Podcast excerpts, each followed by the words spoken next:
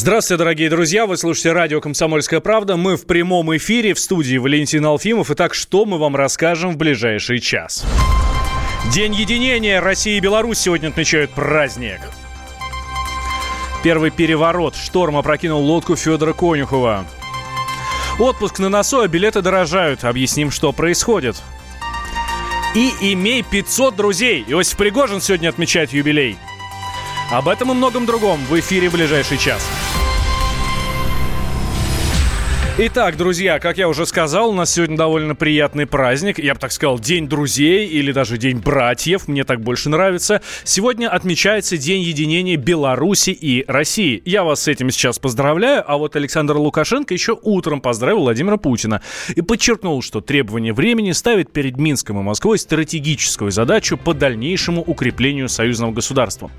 Откуда он появился, этот День единения? А его приурочили к подписанию договора между двумя странами еще в 90 1996 году. С тех пор началось поэтапное формирование общего политического, экономического, военного и, что немаловажно, а, наверное, даже самое важное, культурного пространства.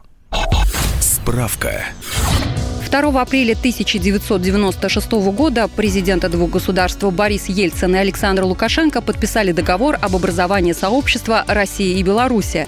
Это положило начало процессу взаимной интеграции. В полномочия союзного государства входят внешняя политика, оборона и безопасность, система энергетики, транспорта и связи. Страны сохраняют суверенитет, независимость, территориальную целостность, конституцию, государственное устройство, флаг и герб. Москва и Минск существенно продвинулись в формировании единого экономического пространства. С 2010 года начал полноценно функционировать таможенный союз, к которому присоединился и Казахстан. В союзном государстве действует своя система органов управления. Работает Совет министров, Постоянный комитет и Высший государственный совет, который сейчас возглавляет Александр Лукашенко. Также есть бюджет. Он формируется за счет отчислений стран-участников – на Россию приходится 3 миллиарда 170 миллионов рублей, на Беларусь – миллиард 700 миллионов. Итак, как, к, к этому дню единения в ЦИОМ провел опрос и половина респондентов высказалась против объединения России и Беларуси. Они считают, что странам и так достаточно того, что есть. Достаточно просто поддерживать добрососедские отношения. Почти треть опрошенных считают текущие связи Москвы и Минска нормальными и спокойными. Но 9% заявили о напряжении в российско-белорусской политике, а 1% и вовсе усмотрел враждебность между этими странами. Ужас какой. Так давайте мы с вами тоже голосовалочку запустим. А, достаточно ли хорошие отношения между Россией и Белоруссию. Ответьте мне, пожалуйста, на этот вопрос. Вы считаете, что да, хорошее отношение, все, ну, как бы больше не надо. Звонит нам по телефону 637-6519. 637-6519 и считаете, что да, у нас хорошие отношения с белорусами, все отлично. Если вы считаете, что нет, у нас плохие отношения с белорусами, то звоните по телефону 637-6518. 637-6518 это если вы считаете, что у нас плохие отношения с белорусами. А, соответственно, код города 495. А, итоги голосования подведем ближе к финалу нашей части, ну, скажем так, минут через пять. А давайте сейчас пообщаемся с нашим экспертом. Алексей Бычков у нас на связи, директор департамента стран СНГ СНГ Института политических исследований. Алексей Николаевич, здравствуйте. Да, приветствую. А, слушайте, если одним словом, ну или давайте так, по пятибалльной шкале, характеризовать отношения между Россией и Беларусью, что у нас получится? Отлично или неудовлетворительно? Вот куда ближе будет? Ну, отлично. По сравнению с другими странами и учитывая э, другие обстоятельства, скажем так, внешней политики, то это э, те отношения, которые отличные. Может быть, надо больше? Надо всегда больше, конечно, мы э, нет предела совершенства, как говорится. Э, здесь как бы по э, отношениям вообще России и Беларуси, это можно сказать как отношения там близких людей, там сестер в одной семье, да, иногда они там где-то накаляются, иногда они наоборот позитивны. То есть это такие нормальные семейные отношения.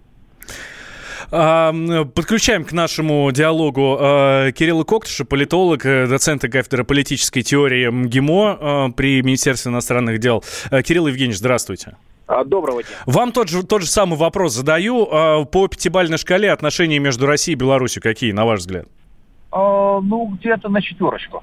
А, четверочка. Так почему? Почему все-таки не пятерка? А, ну, потому что на фоне того, что ряд задач решен, то есть, скажем так, с кризисными задачами, которые стояли изначально, Белорусско-Российский союз с честью справился. А то есть центробежные тенденции в России сменились на центростремительные, а Беларусь смогла сохранить свою индустриальную идентичность, что, в общем-то, это единственная страна в регионе с индустриальной идентичностью. То есть в этом плане Союз сыграл э, очень существенную свою историческую роль. Дальше он обеспечил равные права белорусов в России россиян в Белоруссии, право на образование, на здравоохранение, на имущество, что тоже на работу, конечно, что крайне существенно. Угу. Гармонизовал политику, гармонизовал экономику. И это, безусловный плюс, это гораздо больше, чем дают другие интеграционные форматы. А минус, я тут повторю, наверное, высказывание работы, что, в общем-то, э, несколько лет белорусское российское государство потратило на то, чтобы сформулировать промышленную политику. И это затруднительно по той простой причине, что любая промышленная политика все-таки предполагает более широкий инструментарий регулирования, чем простой мониторинг. А, да, а, Кирилл Евгеньевич, спасибо большое. Да, я сейчас вот хочу обратиться к а, Алексею Николаевичу. Алексей Бычков, директор департамента стран СНГ, Институт политических исследований, с нами на связи еще.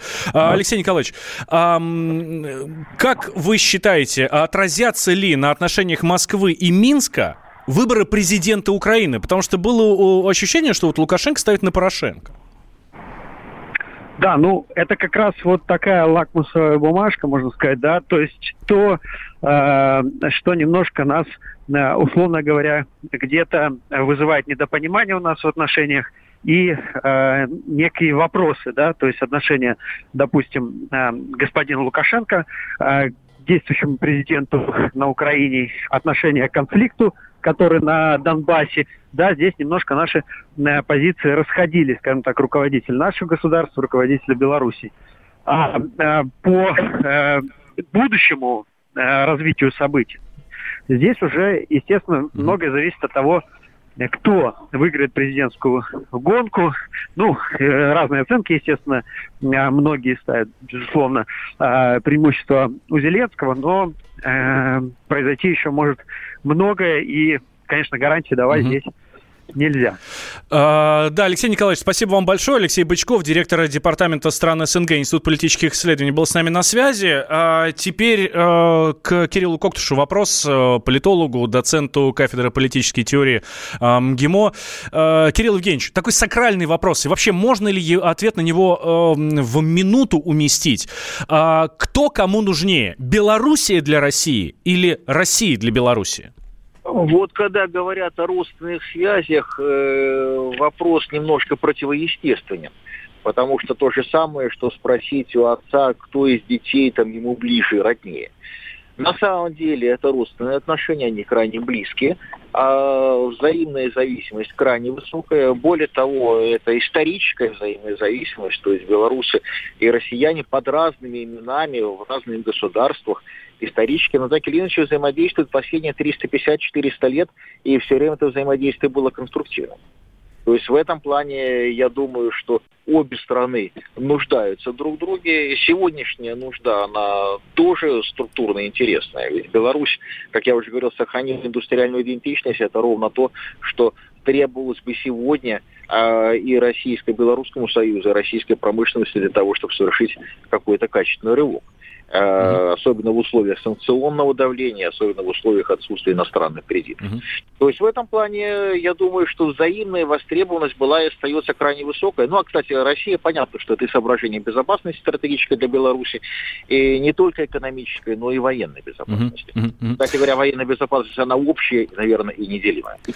Да, Кирилл Евгеньевич, спасибо вам большое. Кирилл Коктыш, политолог, доцент кафедры политической теории МГИМО, был с нами на прямой связи. Подводим итоги нашего голосования. Три четверти опрошенных опрошенных радио «Комсомольская правда» говорят, что у нас прекраснейшие отношения с белорусами и нужно держать в том же направлении. С чем вас, друзья, поздравляю. Сегодня праздник, такой День братьев или День э, дружбы, даже не знаю, как сказать. Э, Россия и Беларусь сегодня отмечают День единения.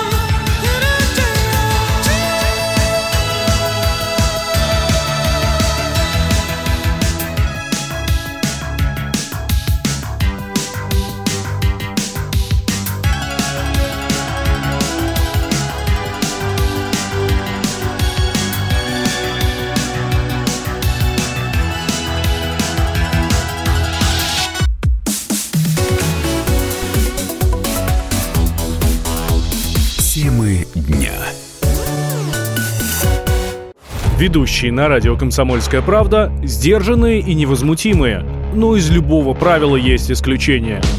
Дай по морде мне. Встань и дай. Хочешь стекло хочешь? такое? Давай. Вот он, не говно в эфир кидаешь. Я- Ты несешь какую-то хрень. Мы расстреляем его из водяных пистолетов мочой. Самый горячий парень радиостанции в прямом эфире. Исключение из правил с Максимом Шевченко.